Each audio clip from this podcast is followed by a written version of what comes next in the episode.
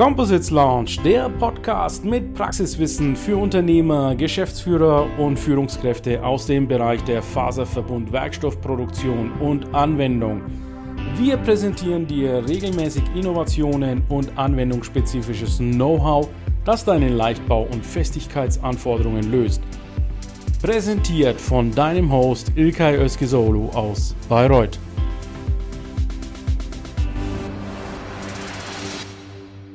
Ich spreche heute mit der Firma Centrotherm. Wer Centrotherm ist, was Centrotherm macht an grünen Faserproduktionsöfen, sprechen wir gleich darüber. Dann ist natürlich wieder mit dabei Marc Siebert in dieser Runde und der liebe Yannick, der sich ums Engagement kümmern würde. Ich würde vorschlagen, lieber Andreas und Gunther, stellt bitte mal ganz kurz die Firma Centrotherm vor. Ja, lieber, lieber Ilka, ich nehme den Ball mal auf. Centrotherm ist ein mittelständischer Ofenbauer, wie wir hier auf der Schwäbischen Alb sagen, Blaubeuren bei Ulm beheimatet. Wir sind über 70 Jahre im Geschäft. Die Firma wurde gegründet ähm, mit ähm, dem Ziel, thermische Produktionslösungen herzustellen. Unser Heimatgebiet, es sind eigentlich, ist die Halbleiterei, die Leistungshalbleiterei, wo wir seit ähm, über 70 Jahren ähm, thermische Anlagen mit verschiedensten Prozessen, insbesondere im ähm, Horizontalbereich, aber auch mittlerweile im Siliziumkarbidbereich erfolgreich ähm, bei unseren Kunden ähm, ähm, verkaufen. Ähm, Centrotherm ist aber auch bekannt für das hier. Ich habe es hier mal mitgebracht für die Solarzellen. Wir sind kein Solarzellhersteller, sondern der Ofenbauer, der PCVD-Anlagen, Diffusionsanlagen und Feueröfen für die Solarzellherstellung machen. Ähm, damit äh, wurden wir relativ groß bis zur Solarkrise. Mittlerweile hat sich das alles ein bisschen wieder nivelliert. Ähm, wir sind aber trotzdem Technologieführer weltweit mit äh, unseren Perk-Zellen. Äh, einer der letzten in ähm, Europa, der ähm, im Solarzellmarkt ähm, in äh, China noch, ähm, ich sage jetzt mal, erfolgreich unterwegs ist. Wunderbar, vielen, vielen Dank an euch beide für die kurze Introduction. Dann machen wir gleich mal weiter mit Marc, der jetzt das vierte Mal dabei ist und mit dem Yannick. Bevor ihr zwei jetzt loslegt, nochmal ganz kurz der Hinweis an unsere Zuschauer. Das ist ein LinkedIn Live, ein interaktives Format, das ich sehr liebe, weil wir hier direkt auf eure Fragen eingehen können. Das Thema heute sind grüne Fasern. Die Firma Centrotherm hat ein Verfahren entwickelt, das wunderbar grüne Fasern für die Kompositindustrie erstellen kann. Wir gehen gleich natürlich auf die Eigenschaften und die Vorteile von diesen, diesen Fasern hier ein. Und schreibt jetzt mal zu Beginn hier bitte rein, von wo aus ihr zuschaut. Wir haben jetzt gerade gehört, wir sind in der Nähe von Ulm. Wir sind dann in der Nähe von Bremen mit Marc und Yannick ist entweder in Ingolstadt oder in Zürich. Bin heute nicht sicher, wo er heute ist. Das wird er uns gleich sagen. Also schreibt auch mal ruhig rein, von wo aus ihr zuschaut. Und am liebsten wollte ich noch gerne von euch wissen, welche Composites Leichtbauverfahren ihr heute im Hause habt. Marc, stell du dich bitte auch noch mal ganz kurz für die vor, die vielleicht die ersten Episoden noch nicht gesehen haben. Ja, hallo zusammen. Mein Name ist Marc Siebert. Ich bin Professor für ähm, Faserverbundwerkstoffe an der PFH in Stade. Und ähm, ich freue mich sehr auf dieses vierte Live. Ähm, ich bin heute gar nicht so sehr der Experte, ich bin heute der interessierte Laie, weil das, was wir heute machen, ist aus meiner Sicht tatsächlich über den Tellerrand schauen, dass wir auch mal gucken, wo kommt denn das Zeug her, wo wir davon ausgehen, das kaufen wir, das verwenden wir für unsere Produkte. Aber vielleicht auch Möglichkeiten, äh, an diesem Punkt äh, Sachen zu verbessern, anders zu machen, um sich neue Potenziale zu erschließen. Ganz genau. Und vor allen Dingen immer in die Zukunft gerichtet gucken, wie können wir nachhaltig wirken, wie können wir energieschonend wirken. Und das ist heute das Thema, dass wir die Composites-Industrie auch mit einem Footprint versehen, das dann so ziemlich gegen Null geht. Janek, stell du dich bitte auch noch mal ganz kurz vor. Genau, also mein Name ist Janek, heute aus äh, Neuburg, also Ingolstädter Gegend und äh, aktuell bei 9T Labs, also ein Startup im Bereich äh, 3D-Druck zur Fertigung von Composites, auch hier mit dem Fokus auf Materialeffizienz. Okay, wunderbar, vielen Dank, Janik. Dann stelle ich mich auch noch mal ganz kurz vor, für die, die mich vielleicht heute auch das erste Mal sehen. Kann ja sein. Mein Name ist Ilka Öztolo, ich bin Business Development Consultant, LinkedIn Coach, kannst du sagen, und der Host dieses LinkedIn Lives heute. Ich helfe Industrien, vor allen Dingen in der weiterverarbeitenden Industrie, Unternehmern, Geschäftsführern und Gründern in die Sichtbarkeit bei LinkedIn zu kommen. Eines meiner Herzensthemen ist Composites. Vielleicht hier nochmal, ja, ihr kennt vielleicht das von den Messen I Love Composites von der Firma Top Class. Das hat mir ganz gut gefallen. Also das ist das äh, leidenschaftliche Thema, was ich heute habe. Ich sehe gerade, die Kommentare kommen rein. In der Zwischenzeit schreibt mal bitte schön fleißig weiter rein, von wo aus ihr seid und vor allen Dingen, welche Verfahren ihr heute im Einsatz habt. Ja, dann Andreas und Gunther.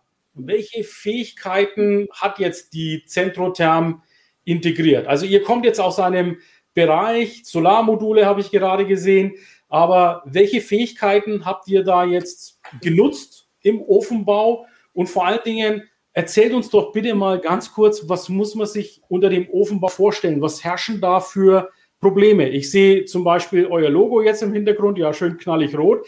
Ich vermute mal, das sind richtig Hochtemperaturöfen. Vielleicht kann, könnt ihr uns auch mal so die, die, die Temperaturzahlen angeben, in, in welche Temperaturbereiche ihr da hoch, hoch äh, geht. Und was sind so die Probleme bei dem, beim Konstruieren von Öfen? Wie, wie muss man sich das vorstellen? Also ich denke, es sind zwei wesentliche Herausforderungen, vor denen wir grundsätzlich stehen im Ofenbau. Ähm, zum einen ist das Beherrschen der Temperaturen der Werkstoffe. Wir haben ähm, in unserem Geschäft Temperaturen, die eigentlich ähm, äh, von 54 Grad anfangen und derzeit bis 2600 Grad gehen. Ähm, je nach Stufe, ob man Silizium, Siliziumkarbid ähm, oder jetzt beispielsweise UHT-Fasern verarbeitet, ähm, braucht man andere Isolierung oder andere Werkstoffe. Das ist sicherlich eine, ich sage jetzt mal, eine, eine, eine USP von uns. Und der zweite ist natürlich, die entsprechenden Prozesse zu fahren, sei es ein Diffusionsprozess, sei es LPCVD, sei es Annealing-Prozesse ähm, mit äh, verschiedener Technologie. Und diese, sage ich mal, chemische, chemischen Prozesse, verfahrenstechnischen Prozesse in Verbindung äh, mit äh, der Temperatur, ich sage mal, Sekunden punktgenau zu steuern, hochzufahren, runterzufahren, zu kühlen. Das ist das, was eigentlich Centrotherm ausmacht und ähm, was im Prinzip eigentlich unseren USB darstellt. Mhm. So, wie, wie, kommen wir jetzt, wie kommen wir jetzt auf die Idee, eigentlich uns mit Fasern zu beschäftigen? Eigentlich passt das gar nicht. Ähm, und ähm, genau das ist ja das Interessante, ja. Wir haben uns äh, mal verschiedene Industrien angeschaut und sind auf die Idee gekommen, haben gesagt, ein Stabilisierungsprozess bei der Faserherstellung ist ein richtig umfangreicher Prozess, große Anlagen, Umluftprozess, ähm, und ähm, ich sage jetzt mal, auch die Investitionskosten für solche Anlagen sind relativ hoch. Ähm, und dann war halt die Überlegung, wenn ich eine Anlage habe, die sechs, acht Meter groß ist, riesig lang, wie kann ich das in der Größe von einer Fertiggarage machen? Und das war die Überlegung, die wir hatten. Und dann hat Andreas die Idee gehabt, mal herzugehen und unsere Rohre von PV-Geschäft zu nutzen und die ersten Versuche zu machen. Genau, das war der Einstieg für uns. Äh, die Challenge war, von recht großvolumigen Ofenanlage, ja, das runter zu skalieren auf kleine Ofenanlage speziell für beispielsweise äh, die Stabilisierung der Faser. Ähm, das war, wie gesagt, die Challenge. Äh, Gunter hat lieber gleich gesagt, wir brauchen nicht irgendwo äh, ein Produkt, wo wir in der Verdrängungswettbewerb gehen wollen, ja, sondern nein, wir wollen ganz klar eine neue Technologie bezüglich Anlage und eine neue Technologie bezüglich Prozess. Und das war unser Einstieg, das war unser Start für die Mission äh, Stabilisierung der Carbonfaser. Okay, durch die Stabilisierung der Carbonfaser seid ihr dann praktisch so, das war so der erste Schritt in die Composites-Industrie. Oder war der vorher schon drin, indem ihr da zugeliefert habt, den Vergüteanlagen oder Wärmebehandlungsanlagen zum Beispiel? Das war der erste Schritt. Wir haben im Prinzip, äh, wir haben uns äh, mit dem Institut zusammengetan, denen haben wir unsere Idee erläutert und ähm, haben äh, Precursor erhalten und haben die Precursor im Prinzip in unseren bestehenden Rohren prozessiert ähm, unter entsprechender Atmosphäre, entsprechende Temperaturen. Und Ergebnis war eigentlich, dass, äh, dass wir, ich sage jetzt mal, insgesamt ähm, sehr, sehr gute Ergebnisse bekommen haben. Und das war natürlich dann der ausschlagend, äh, ausschlagende Punkt, dass wir dann tatsächlich diese neue Ofentechnologie entwickelt haben. Okay. Heißt das jetzt auch, dass die Centrotherm so ein neuer Entry in, in Faserverbundwerkstoffen in der Supply Chain, in der Value Chain ist? Habt ihr schon mal auf einer Messe ausgestellt oder ist das, äh, ich sag mal, für euch bereits gang und gäbe? Also wir wollten letztes Jahr zum ersten Mal ausstellen in Paris, aber ähm, wir durften nicht wegen Corona und dieses Logisch. Jahr wissen wir noch nicht. Aber insofern ja, wir sind, wir haben eine neue Technologie entwickelt wir haben jetzt dieses, ich sage jetzt mal, Corona-Jahr dazu genutzt, dass wir viele Marktteilnehmer ähm, gewonnen haben, unsere Technologie ähm, zu testen. Und das gibt uns natürlich mehr, ich sage jetzt mal, Selbstbewusstsein beim Markteintritt. Ja. Also was ich jetzt gut finde, ist halt, dass die Composites-Industrie ja immer sich weiterentwickelt und natürlich jetzt auch Maschinenbauer, Ofenbauer mit auf den Markt kommen und neue Lösungen anbieten und dann gleich in Bereiche anbieten, die es dann eben um die Nachhaltig geht. Hier, Nachhaltigkeit geht. Hier würde ich jetzt gern nochmal äh, den, den Marc dazu holen. Und Marc, das, das Thema Nachhaltigkeit ist ja, ich sag mal, so ein Gummiwort äh, in Sachen Composites.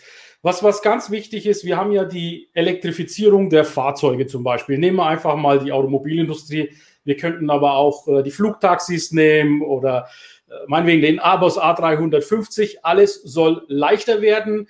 Jetzt sagen natürlich Kritiker der Composite-Industrie, das mag ja sein, dass du die Fahrzeuge immer leichter machst und weniger Kraftstoffe verbraucht werden. Aber wenn ich natürlich immense CO2-Belastung bei der Herstellung von Composites habe, dann ruiniere ich mir diesen, diesen CO2-Footprint oder die Balance. Ist, ist, diese, ist diese Kritik angemessen? Wie stehst du dazu? Ich finde, es ist absolut angemessen. Also letztendlich muss man erstens das ganze Produkt spezifisch machen. Also ich werde auch oft gefragt, sagen Sie mal was zur Nachhaltigkeit und zur Energiebilanz. Ähm, für mich ist das Ganze ganz klar wirklich konkret produktspezifisch. Ähm, da muss ich mir ansehen, welche Energiekosten habe ich für die Herstellung, dann bei der Inbetriebnahme. Ich darf es nicht auf die Inbetriebnahme reduzieren und sagen, die leichte Struktur ähm, die braucht jetzt weniger Energie, wenn sie bewegt werden soll, als ähm, eine etwas schwere Struktur. Da gehört einfach der ganze Zyklus mit rein, äh, vom Start bis eben entsprechend End of Life. Und deswegen finde ich das Thema heute auch sehr, sehr spannend. Äh, zum Thema Nachhaltigkeit vielleicht noch. Ich habe den Eindruck, dass Corona die ähm, diese Nachhaltigkeitsgeschichte verstärkt hat, verbessert hat, weil äh, die, die schlauen Marketingstrategen, die haben das Thema Marketing schon sehr, lange auf dem Schirm, aber es gab wenig Inhalt dazu und jetzt werden Inhalte verlangt und jetzt sind wir heute genau bei dem Thema. Jetzt können wir hier einen interessanten Prozess vorstellen. Äh, ja, auch die, die Vorgehensweise, wie komme ich zum Ofen, also wirklich zu schauen, ähm, was haben wir für eine Technologie, die jetzt für andere Gebiete anzuwenden? Und Sie haben bestimmt äh, ganz viele Entgegenhaltungen von aktuell schon marktgängigen Lieferanten bekommen. Das kann ja gar nicht funktionieren. Und das finde ich auch interessant, dass die Leute, die ja nicht direkt aus dem Bereich kommen, einfach eine gewisse, ich will nicht sagen Frechheit, aber ähm, un, die sind äh, unbelastet äh, mit, mit ähm, Standardvorgehensweisen, die können ein bisschen freier denken und dann kommen eben schlaue Prozesse raus, wo man sagen kann, das funktioniert eben doch. Da würde ich vielleicht auch noch mal jetzt gern genau fragen, mit äh, was Zellulose haben wir gehört, ähm, wie der Prozess mit den Zellulosefasern läuft. Woher beziehen Sie Ihr Zellulose-Grundmaterial? Also lassen Sie mich vielleicht am Anfang nochmal ein paar einleitende Worte zur Technologie sagen. Ich denke, das ist wichtig und dann leiten wir auf diese konkrete Frage für die Zellulose Grundmaterial über. Ähm, ich denke, wir haben zwei wesentliche äh, Aussagen gehabt von Marktteilnehmern. Zum ersten die Technologie, die wir gemacht haben, einen Oxidationsprozess bei bis zu 370, 380 Grad durchzuführen in der Kammer, funktioniert nie. Ähm, das konnten wir gut widerlegen. Ähm, das zweite war, dass wir mittlerweile äh, gemeinsam mit einem deutschen Forschungsinstitut oder zwei Forschungsinstituten, muss man sagen, zwei äh, Zellulosefasern jetzt auf einem quasi T300-Niveau prozessiert haben auf unserem Ofen. Ähm, äh, das ähm, ist, sagen wir mal, das zweite Thema. Wenn wir das in die Industrie tragen, dann glaubt es uns momentan auch niemand. Deswegen glaube ich, wäre es vielleicht wichtig, Andreas, dass du mal kurz was zur, zur Grundphilosophie vom Ofentechnologie äh, das darstellst. Und dann, glaube ich, sollte man auf dieses Thema kommen, wo kriegt man überall Zellulosefasern her und wer kann jetzt engagierter forschen, wo man bisher vielleicht noch ein bisschen mit der Handbremse unterwegs war. Vielleicht noch ein kurzer Einwurf zur T300. Äh, für die, die es nicht wissen, das ist eine, eine sehr bekannte Feld-, Wald- und Wiesenfaser, würde ich fast behaupten, auf die gern ähm, referenziert wird. Äh, mechanische Kennwerte sowas 230 Gigapascal äh, beim Modul und Kategorie 3000 Megapascal bei der Festigkeit. Aber schon ordentlich. Ja. Das ist korrekt. Ähm, perfekt beschrieben für die, äh, für die Werte der Faser. Äh, aber das ist, wie gesagt, eine Phase, wo häufig verwendet werden kann, nicht für High-End, aber beispielsweise in Automotive, Sportiv, ja, äh, ist es eine perfekte Phase für den äh, Leichtbau. Zu den Punkten, ähm, was beispielsweise unsere Niederdruckanlagetechnologie für Vorteile mit sich bringt. Wir wollten äh, oder wir haben den Prozess Punkt eins so gestaltet, dass er mit unserer Technologie schneller abgehalten werden kann. Dann, ähm, wir können in unserem Prozessschritt, in unserer Anlage die Faser schonender stabilisieren. Das heißt, wir haben eine Niederdruckkammer, eine Niederdruckanlage. Da läuft die Faser über Schleusensysteme. Die Schleusensysteme äh, separieren quasi die Umgebungsatmosphäre von der Prozessatmosphäre. Mhm. Die Faser durchläuft die Schleuse und geht dann in den, in den Vakuumbereich. Und äh, der große Unterschied ist, wie gesagt, zur äh, Umluftanlage. Die Umluftanlage, da wälzt man die Luft um, ja, die warme Luft in der Anlage drin. Und das heißt aber, äh, die Faser beginnt zu schwingen. Es ist eine Belastung auf der Faser in dem Prozessschritt. Bei uns durchläuft die Faser ganz soft äh, den Vakuumbereich ohne Schwinger, ohne Wege, ja, ohne irgendwelche Belastung auf die Filamente, auf die Taus. Und das ist natürlich ein riesiger Vorteil auf die Qualität letztendlich der Faser. Dann, ähm, durch das, dass wir im Niederdruck uns bewegen, haben wir, wenn wir von Polyacrylnitrilfasern sprechen, ein viel, viel geringerer oder gar kein Problem mit dem Abbrand. Ja, das ist natürlich ein ganz, ganz wichtiger Aspekt bezüglich Sicherheit. Dann ähm, haben wir bezüglich Energieeinsparung, wir können jetzt, äh, Stand aktuell, Stand jetzt, circa 30 Prozent an Energie einsparen. Mhm. Dann äh, bezüglich Footprint, Gunter Vogt hat schon gesagt, äh, aktuell die Anlage sind sehr großvolumig. Ja, unser Challenge war, die Anlage so zu konstruieren, dass sie perfekt auf den Prozessschritt passt. Das heißt, die Prozesskammern, die Prozesskammer ist nur so groß gestaltet, dass die Faser die Prozesskammer ideal durchlaufen kann. Dann ähm, bezüglich Abgas. Bei Polyacrylnitril, bei der Stabilisierungs, beim Stabilisierungsprozessschritt entsteht Blausäure, entsteht Kohlenmonoxid und es entsteht Ammoniak. Das sind lauter Abfallprodukte, wo relativ unschön sind und auch aufwendig zu entsorgen sind. Bei uns äh, entsteht auch äh, gleiches Abgas, aber in komplett reduzierter Menge. Das heißt, mhm. das Abgas ist konzentrierter. Das Abgas kann dann nachgelagert, in nachgelagerten Prozesse als Zusatzbrenngas oder Brennstoff verwendet werden. Ja? Und dann, ähm, was auch für unsere Anlage spricht, wir haben eine, ein Konzept, das sehr modular aufgebaut ist. Ja? Das heißt, auch für Markteinsteiger ist es eine tolle Möglichkeit, in die Richtung zu entwickeln, in die Richtung zu investieren. So, und wir haben jetzt diesen Ofen fertig gebaut und wir haben den sicherlich, ähm, ich sage jetzt mal, eher für eine Pannfaser gebaut, ähm, haben ihn im Prinzip, ich sage jetzt mal, getestet. Wir haben die Vorteile, die Andreas gesagt hat, auch entsprechend erfolgreich umsetzen können mit mehreren, wie gesagt, Instituten und Marktteilnehmern.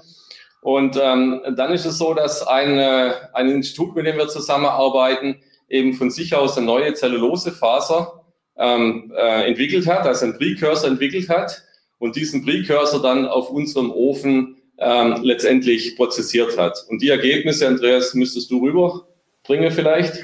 Sehr gern, weil das ist eine ganz, ganz interessante Geschichte. Bei der Stabilisierung von der Zellulose-basierter Carbonfaser äh, ist ein Punkt elementar und zwar, das ist die Dehydration der Faser. Das heißt, bei dem Prozessschritt muss Wasser und Sauerstoff von der Faser separiert werden. Und wie geht es besser wie in einer Niederdruckanlage? Ja? Und durch das Separieren relativ schnell, soft und zu Beginn bei relativ niedrigen Temperaturen entsteht eine neue, ja, ich sage mal, eine neue Art Faser. Eine Faser, die nicht verklebt, ja, eine Faser, die richtig, muss wieder sagen, äh, soft prozessiert werden kann. Und ja, ich sag mal, der zuständige Leiter aus dem Institut, der hat immer, das darf man sagen, ein Grinsen ins Gesicht kriegt, ja, wenn er die Werte kommunizieren dürfe, was mit unserer Technologie für Möglichkeiten sind. Gehen wir auf ja, Zugfestigkeitswerte. Da kennt jeder, wo sich auf dem Carbonfasermarkt bewegt, irgendwo eine Zugfestigkeit von maximal 1,8 Gigapascal und dann war eine Grenze erreicht. Ja, wir waren nicht drin und deshalb war auch die äh, Carbonfaser aus Zellulose irgendwo nicht so sehr interessant. Mit unserer neuen Anlagetechnologie sind Möglichkeiten drin, die die Carbonfaser Zellulose basiert, ja, interessant macht. Warum? Wir können jetzt schon äh, Zugfestigkeiten kommunizieren, ich sage mal, bis zu drei Gigapascal. Und zwar in Laborumgebung hergestellt. Ja. Wenn man das weiter dann betrachtet, ähm, sagt jeder, wenn schon im Labor drei Gigapascal drin sind, man schlägt dann immer zwischen 20 und 30 Prozent drauf, was noch möglich ist, ja, in der Produktion draußen im Feld. Ja. Und dann muss man sagen, dann wird die Faser wirklich interessant. Zellulose, nachhaltig, basierend aus, ja, aus, ich sag mal, aus dem Zellstoff, aus beispielsweise aus dem Bucherholz. Und dann, ähm, was man auch noch sagen muss, es entsteht bei der Stabilisierung von der äh, Carbonfaser aus Zellulose nicht irgendwo Blausäure oder Ammoniak oder sonst irgendwas. Wir können das Abgas, das entsteht, direkt in die Umgebung bringen, ohne irgendwie Nachbehandlung. Was natürlich mit äh, äh, anfangs schockiert, wenn man den gesamten CO2-Footprint äh, betrachtet, gehört nicht nur irgendwo leicht oder mit wenig Gewicht sich fortzubewegen, sondern es gehört dazu, von Anfang der Kette, der Produktionskette, bei der Herstellung der Faser, das Ganze zu betrachten. Und wenn man dann auch sieht, ja, was für Abgas entsteht, die quasi unschädlich sind, ist das eine ganz, ganz tolle Sache. Okay, wunderbar. Vielen Dank, Andreas und Gunther. Ich äh, wechsle jetzt mal ganz kurz auf den Yannick und frage mal den Yannick, wie sieht es mit dem Engagement aus? Gibt es schon Fragen? Von wo aus schalten die Zuschauer heute zu? Genau, nee, wir haben ja wieder sehr gute Zuschauer. Also hier aus Blaubeuren, Nathalie Albrecht, ihr erstes LinkedIn Live. Dann haben wir Leute aus Heidelberg, aus Stade, selbstverständlich und so weiter. Und auch rege Diskussionen, schon Fragen und Antworten im Chat sogar. Also wir können sicherlich äh, mit, äh, ich glaube, der Thomas Heber hat ja auch gesagt, er unterstützt auch gerne mit dem Composite United e.V., wenn da noch ein bisschen Promotion gemacht wird, weil auch viele Events eben tatsächlich nicht stattfinden werden, auch dieses Jahr. Und äh, Daniel Schäfer hat eine Frage gestellt. Welche biobasierte Rohstoffe kann man sich noch vorstellen, also neben Zellulose? Ist das der hier? Nee, noch weiter unten. Noch weiter. Ja, es sind viele, viele Kommentare. Übrigens genau, für die Zuschauer, hier, ja. wenn ihr seht, dass ich hier so halb schräg nach rechts gucke, dann hat es damit zu tun, dass ich die Kommentare genau. prüfe. Während Yannick erzählt, blende ich die nacheinander ein. Also ich höre dem Yannick schon zu hier im Knopf und auch meinen Gästen. Das ist einfach immer nur der Kontrollblick. Also bitte nicht wundern. Und die Nathalie ist ja die äh, Marketingverantwortliche bei Centrotherm. Vielen Dank, dass du auch, was sagt der Mohamed Ali? Lignin-basierte CF-Faser. Okay, da war eine. Genau, das war eine Frage Antwort auf die Frage von Daniel. Was gibt es noch die hier, ja? Rohstoffe, die man bearbeiten könnte, genau. Ja. So von Algen bis Lignin gab es Antworten in dem Chat. Vielleicht okay. kann man hier die Zentrotherm-Experten fragen, ob es da auch Überlegungen gibt, welche andere Rohstoffe verwendet werden können. Okay, das machen wir doch dann gleich, ja? Alles klar, genau. danke. Also wir nehmen den Ball auf. Also grundsätzlich, unser Ofen ist ausgelegt für Pan, auch für Homopan, auch noch ein wichtige, wichtiges Thema. Also nicht nur Pan, sondern auch Homopan gibt auch noch, ich sage mal, mehr Möglichkeiten bei der eher klassischen Phase oder bei, bei, bei ich sage jetzt mal, äh, äh, textilorientierten Fasern und äh, für äh, Zellulose und Lignin. Es gibt aber eine andere Idee. Andreas hat ein paar mitgebracht und stellt sie mal kurz vor. Ja, vielleicht äh, generell auf die Frage noch einzugehen. Klar machen wir uns Gedanken, was für weitere Werkstoffe ja, sind auf unserer neuen Niederdrucktechnologie äh, weiter zu verarbeiten. Ob das hanfbasiert oder ligninbasiert oder zellulosebasiert oder, oder, oder. Ähm, algenbasiert, egal was. Ähm, wir sind gerne bereit, wenn wir Präkursormaterial kriegen ja, oder Basismaterial kriegen, genau dieses Material auf unserer Anlage zu veredeln. Ja. Reicht es mal so weit oder? Ja, perfekt, perfekt. Also soweit, soweit klar, danke dir. Vielleicht zeigst du uns einfach mal die Muster. Und okay. Vielleicht kannst du ein bisschen näher mit den Mustern näher an die Kamera gehen, weil Machen wir. viele gucken vielleicht jetzt mit dem Handy zu oder dass es schön sichtbar ist. Geht, ja? es, geht es so? Kann man so einigermaßen gut. Nee, nee, richtig an die Linse ran. Geh an die Linse also, ran, dass wir ein Makro bekommen. So. Ja, wunderbar, okay. klar, sehr schön. Ja. Okay. Also was zu erzählen wäre an der Stelle, ähm, klar, wir sind äh, aktuell äh, auf einem ganz, ganz toller Weg. Wir sind unterwegs mit unterschiedlichsten äh, Faserausführungen. Wir sind dabei, beispielsweise 1K, 3K, äh, 6K, 12K, 50K äh, Präkursormaterial zu, äh, zu stabilisieren. Hier beispielsweise ist ein 50K Tau. Ähm, es geht aber weiter. Wir sehen, wir sehen hier dann äh, ein 3K äh, Tau. Das ist der Prekursor. Aus dem Prekursor entsteht letztendlich dann die Panox-Faser, wie man sie hier dann äh, sehen kann. Oder dann final die fertige Carbonfaser. Wichtig ist, dass immer ähm, die, äh, die Struktur toll ausschaut, dass nicht irgendwie Filamente abstehen und dass einfach dann die Qualität sehr gut ist. Was wir auch tun, ähm, wir wollen nicht nur ähm, in Anführungszeichen äh, Schnüre äh, herstellen, sondern wir gehen einen Schritt weiter. Wir schauen, ob mit unserer Faserqualität beispielsweise Tapes Tapes herzustellen sind, um äh, nachgelagerte Prozesse äh, äh, zu realisieren. Sehr schön, ja. Wir sehen hier quasi ein Tape auf der Spule, ja, oder dann die verschiedenen Tapes als gewobenes Material, ja.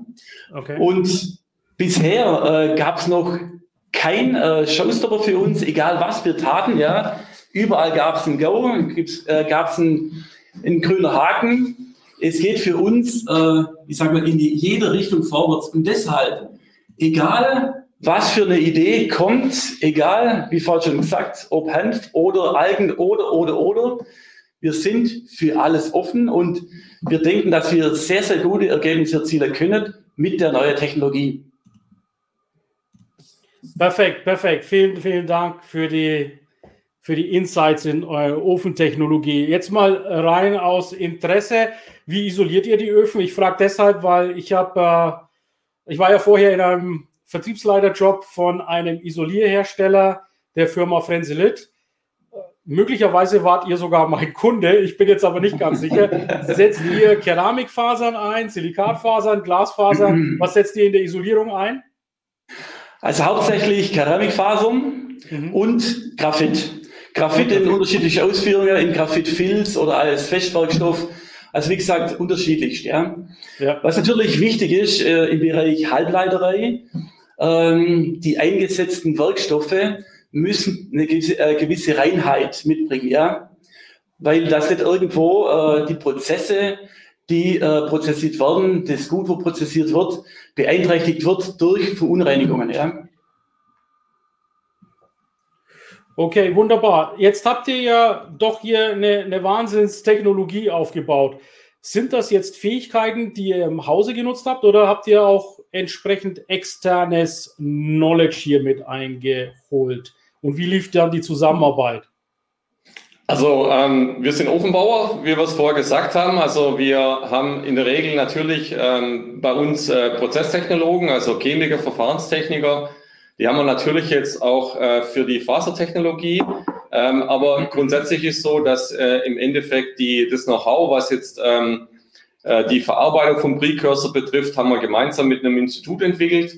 Äh, wir haben unsere Ofentechnologie reingebracht, die sage ich jetzt mal für uns in der Kammer zu prozessieren äh, mit Schleusen zu arbeiten ähm, oder im Endeffekt äh, verschiedene äh, Heizzonen zu haben, im Niederdruck zu arbeiten. Das ist unser Daily Business. Die Challenge war letztendlich dann nachher sozusagen diese Faser durch den Ofen zu bringen. Ähm, das, das war sicherlich das Know-how und das haben wir uns äh, gemeinsam erarbeitet mit ein paar Experten vom Markt, ähm, die auch schon mal in die Richtung gedacht haben, schon vor einigen Jahren. Ähm, und so kam im Prinzip das Ganze zustande zustande. Okay. Super, Dankeschön. Jetzt habe ich den Marc noch mal ganz kurz in die Sendung reingeholt. Marc, Anwendungsfelder, vielleicht vorhandene oder zukünftige, die man sich vorstellen kann. Ich lasse euch mal ganz kurz alleine, philosophiert mal bitte über Anwendungen, weil genau das ist das, was unsere Community hier, die vielleicht selber gar nicht so im Leichtbau oder in Faserverbundwerkstoffen kompetent ist, aber sich gerne eben Bildung und Wissen dazu aneignen möchte, Könnt ihr uns ein paar Anwendungen einfach mal, was ist denkbar mit dieser Technologie? Wo lösen wir Probleme mit diesen Technologien? Vielleicht mal ein paar, ein kleiner Ausblick oder auch eine Diskussion zwischen euch beiden. Ja, also ich bin äh, auf alle Fälle jetzt mal angefixt von der ganzen Geschichte, muss ich ganz klar sagen, weil, also wie gesagt, die, die Energiebilanzen, alles spricht jetzt dafür, weniger Abgas, ähm, weniger Energieeinsatz. Dann ist die Frage natürlich, was kommt hinten raus? Jetzt wurde auf eine T300 ähm, referenziert, die stellt einerseits den Einstieg in die C-Faser-Klasse dar. Ähm, dann geht es noch ganz weit nach oben von da. Das kann man sich immer drüber unterhalten, ob man das braucht oder nicht. Ich habe durchaus Anwendungsfälle, äh, wo eine C-Faser gestaltet ist und ähm, eigentlich eine, eine, weniger steife Faser gewünscht wird. Wir haben ja schon über Festigkeiten gesprochen. Wunderbar, ähm, 3 Gigapascal äh, bei der Festigkeit äh, ausgezeichnet, wenn wir da rauskommen. Ähm, die Modulfrage hätte ich noch, also Modul in Faserrichtung, wo wir da so liegen und auch die Bruchdehnung würde mich interessieren. Wenn es da schon Charakterisierungen gab der Faser. Also, wie gesagt, die Zugfestigkeit haben wir schon besprochen bezüglich Modul. Da sind wir zwischen 150 und 200, da bewegen wir uns äh, auf äh, Institutswerten. Bezüglich Bruchfestigkeit möchten wir uns noch nicht festlegen. Ja, da brauchen wir noch eine gewisse Zeit, wird aber in naher Zukunft auch an der Stelle Aussage treffen können. Wichtig ist aber, wie gesagt, die beiden Werte, Modul und Zugfestigkeit, das sind für uns die Heißkörper, ja, wo wir dann schauen, in welche Richtung die Faser markttechnisch letztendlich zum Einsatz kommen kann. Ja, aber für mich, ähm, ich habe viele Anwendungsfälle, da ist tatsächlich eine T300 zu steif. Das ist immer die Frage, was man so macht. Das ist ja nicht immer nur, geht in Richtung hohe Steifigkeit. Und da sind wir mit ähm, den klassischen Kohlenstofffasern in zu großen Paketen unterwegs. Glas wäre häufig technisch nicht unsinnig, ähm, aber bei so Lifestyle-Produkten ist Glas zu unsexy. Leider, dass man sagen muss, okay, ähm, technisch für mich häufig nicht nachvollziehbar, wenn wir da jetzt die Lücke schließen und sagen, wir sind äh, im 150 ähm, Gigapascal-Bereich oder sogar drunter, 100 Gigapascal, be etwas besseres Glasniveau ähm, dann gäbe es ja durchaus so ein, so ein paar Einsatzgebiete. Gerade so im Sportgerätebereich würde ich da durchaus einiges sehen. Also was man dazu sagen muss, ganz klar, kann mit unserer Technologie auch, ähm, können die Werte äh, entsprechend in der Richtung gelenkt werden. Ja? Je nach äh, Prozessierung, je nach Temperatur, je nach Dauer, je nach Verstrickung und, und, und, je nach Druck kann äh, die Faser von der Qualität in, in, in eine Richtung verschoben werden. Deshalb also gern auch für später, ja. Wenn von dir äh, äh, Ideen sind, wo so eine Phase zum Einsatz kommen könnte, Sehr gern. Wir sind immer bereit, in die Richtung zu entwickeln, um den Markt zu bedienen. Also gerade das Thema Bruchdehnung, wie gesagt, würde mich sehr interessieren und auch ähm, der Filamentdurchmesser, äh, wo wir da im Moment so stehen. Ob das auch so Kategorie 7 Mikrometer ist oder? Wir sind bei circa 7 μ, ja. Also vielleicht nochmal ein Punkt, ein Punkt von meiner Seite. Also wir, wir haben die Ofentechnologie, die funktioniert. Ähm, nachweislich funktioniert sie, wie gesagt, äh, von der Pand bis zur Zellulosefaser. Wir haben einen konservativen Markt, der bisher davon ausgeht, dass es noch sehr, sehr lang dauert, bis Zellulosefasern sozusagen produktionsreif sind. Ich glaube, wir haben jetzt die Technologie, wo wir nachweisen können, dass es viel, viel schneller geht, bis bisher angenommen wurde. Und genau an dem arbeiten wir. Wir sind momentan äh, im Markteintritt dran, mit Menschen, äh, mit, mit Firmen zu arbeiten, die im Prinzip jetzt diesen, diesen Einstieg haben wollen mit dem Ziel, ich sag mal 2023 oder eher 24, 25 Produktionsanlage äh, aufzubauen.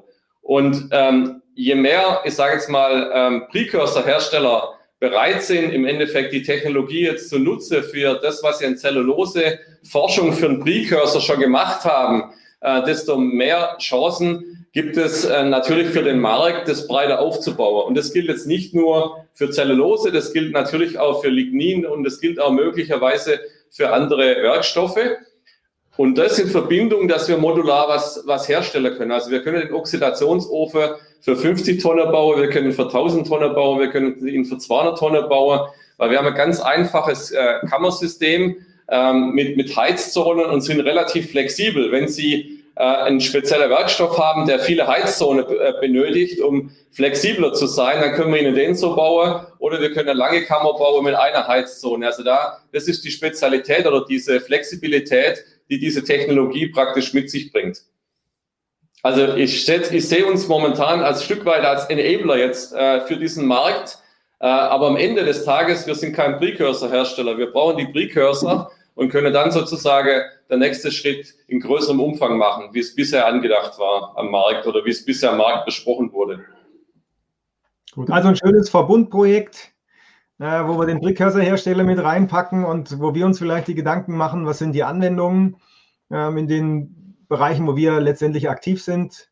Ja, äh, wie sieht es mit den Kosten aus? Also wenn man jetzt mal Überschläge guckt, ähm, so ein Kilogramm T300 als Referenz nimmt, äh, wo liegen, wo sind diese Fasern einzuordnen?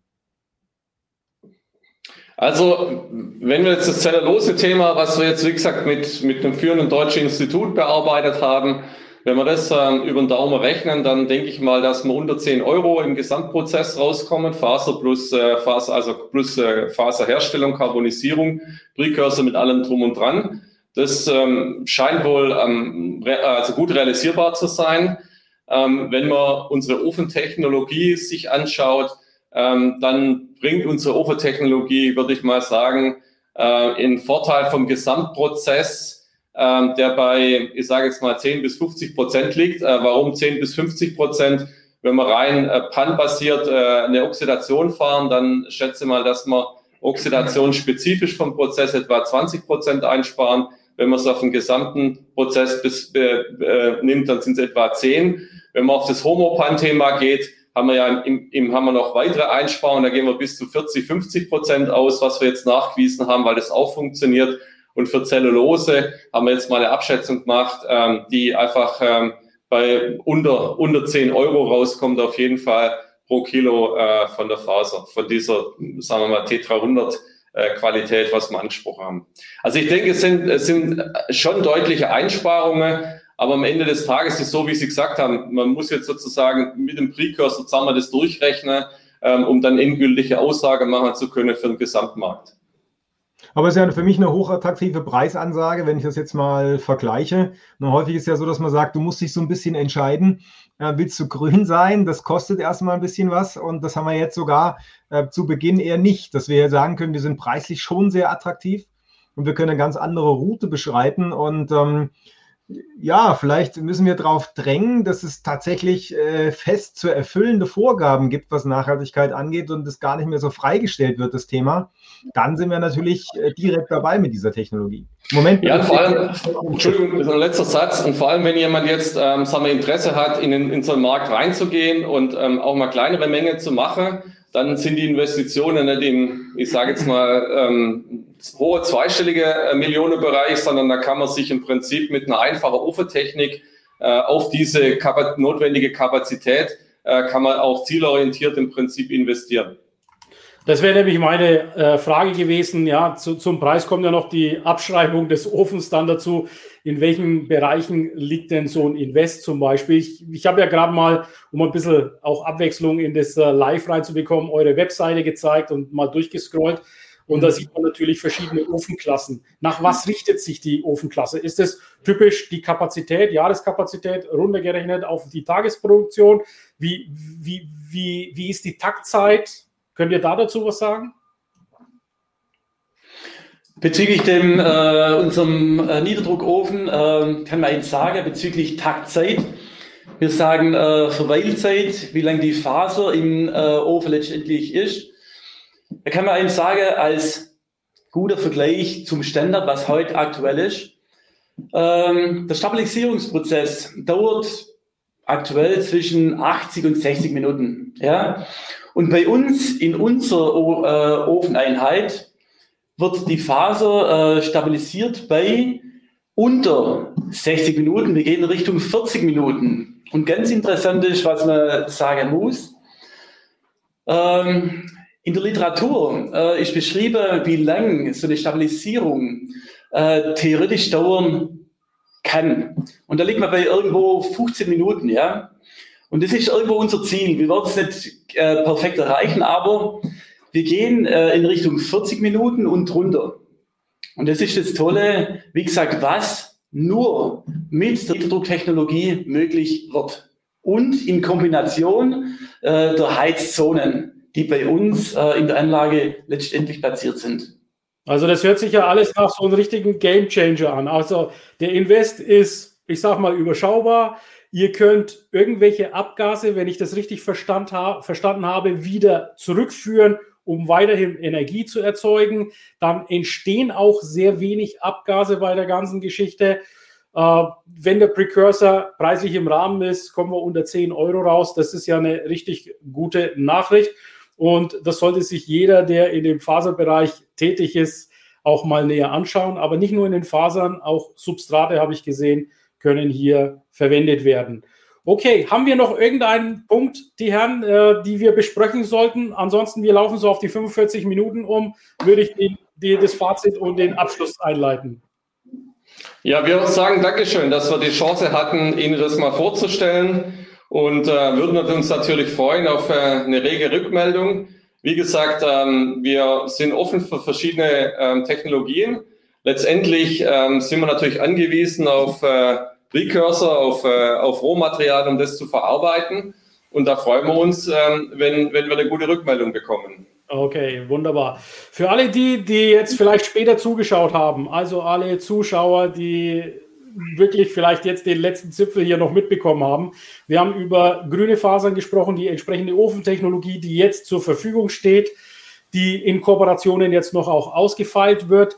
Ihr könnt jetzt gleich im Nachgang dieses Live nochmal in meine Beiträge reingehen und euch das live im Ganzen nochmal anschauen. War ein sehr, sehr interessantes Live. Ich bedanke mich daher beim Andreas und beim Gunther für die ganzen Ausführungen und auch wirklich die Insights. Und ich, ich bohre ja immer mal gerne auch in den Problemen nach. Also das war auch sehr, sehr, sehr gut dargestellt. Ich bedanke mich auch an der Stelle nochmal, das auch nochmal offiziell zu sagen, dass ihr unser unsere Konferenz nächste Woche, über die wir jetzt gleich nochmal mit Yannick sprechen, sponsert. Vielen, vielen Dank dafür. Ansonsten, also sehr interessante Technologie und ich sag mal, ich leite jetzt dann die, die letzte Runde ein. Die letzte Runde ist der Call to Action. Was wäre euer Call to Action, Andreas und Gunther? Ja, also ganz einfach, was wir vorher äh, besprochen haben. Wir, wir haben die Niedertechnologie entwickelt, sie funktioniert, sie wurde getestet. Sie kann für grüne Fasern als auch für äh, normale Fasern eingesetzt werden. Ähm, wir suchen praktisch die Marktteilnehmer, die Interesse haben an der Technologie. Ähm, einerseits wollen wir natürlich Öko verkaufen, völlig logisch. Aber auf der anderen Seite, wenn man jetzt ähm, insgesamt die Wertschöpfungskette und das Thema CO2 im Mittelpunkt stellt, ähm, dann suchen wir die möglichen Precursor-Hersteller, die bisher vielleicht noch nicht den richtigen Ofen hatten, um ihre Zellulosefasern so zu entwickeln, dass sie zum Marktdurchbruch kommt. Denen helfen wir ganz, ganz, äh, das können wir versprechen. Ähm, da haben wir viele Möglichkeiten und da sind wir gern bereit, ähm, jederzeit äh, Demos zu machen. Okay, wunderbar. Dann, äh, ja, was sagst du, Marc? Was ist dein Call to Action? Ja, ich möchte eigentlich den Kommentar von Jens aufgreifen, der mir auch sofort in den, in den Sinn gekommen ist, als ich den Preis erfahren habe. Die Windenergie müsste unglaublich großes Interesse an dem Thema haben. Und ähm, da würde ich doch ganz klar sagen, da, da, müssen wir den Kontakt herstellen über unsere Netzwerke, also auch über den Jens. Ähm, da sehe ich unglaublich viel Potenzial in dem Bereich. Und das wäre natürlich eine tolle Geschichte, die erneuerbare Windenergie-Sache äh, ähm, auch mit diesem Fasertyp zu unterstützen. Also das wäre eine großartige Sache. Okay, also würde mich sehr freuen, wenn die Windindustrie da sich dieses, diesem Signal aufnimmt. Ich habe ja viele, viele Follower aus dem Windenergiesektor. Also falls ihr euch das jetzt gerade anschaut oder dann im Replay, meldet euch bei Andreas und beim Gunther und beim Marc und beim Jens oder wem auch immer gerne auch bei mir und wir leiten die Kontakte weiter, denn gerade die erneuerbaren Energien, Wind, die Windenergie gehört natürlich auch in der Zukunft weiterentwickelt. Vielen Dank, Marc. Dann spreche ich jetzt mal kurz mit dem Yannick unser letztes Programm durch. Yannick, wir haben so mit die letzte Veranstaltung hier durch.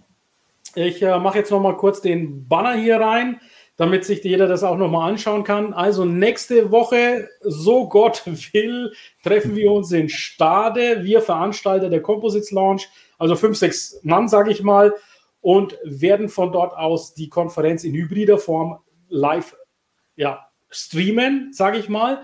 Und du bist jetzt nicht dabei. Du hast gesagt, du äh, bleibst lieber im Homeoffice, ja, was äh, natürlich jedem freisteht, weil einfach auch die Fahrzeit für dich äh, viel zu lange wäre. Und das ist eben das Schöne jetzt an diesen virtuellen Treffen, dass wir einfach entscheiden können, wer trifft sich wo, unter welchen Hygienevorschriften im, im, im, im Studio und wer lockt sich ein. Also von daher gleichberechtigt, Gleichbehandlung. Jeder ist ähm, herzlich willkommen, da mitzumachen. Ja, was, was sagst du heute? Was ist so dein Fazit aus der heutigen Sendung? Ofenbau, ich meine, das ist jetzt nicht direkt mit 3D in Verbindung zu bringen, aber warum nicht? Vielleicht können auch mal 3D-Teile äh, wärmevergütet werden oder werden die vielleicht sogar wärmevergütet?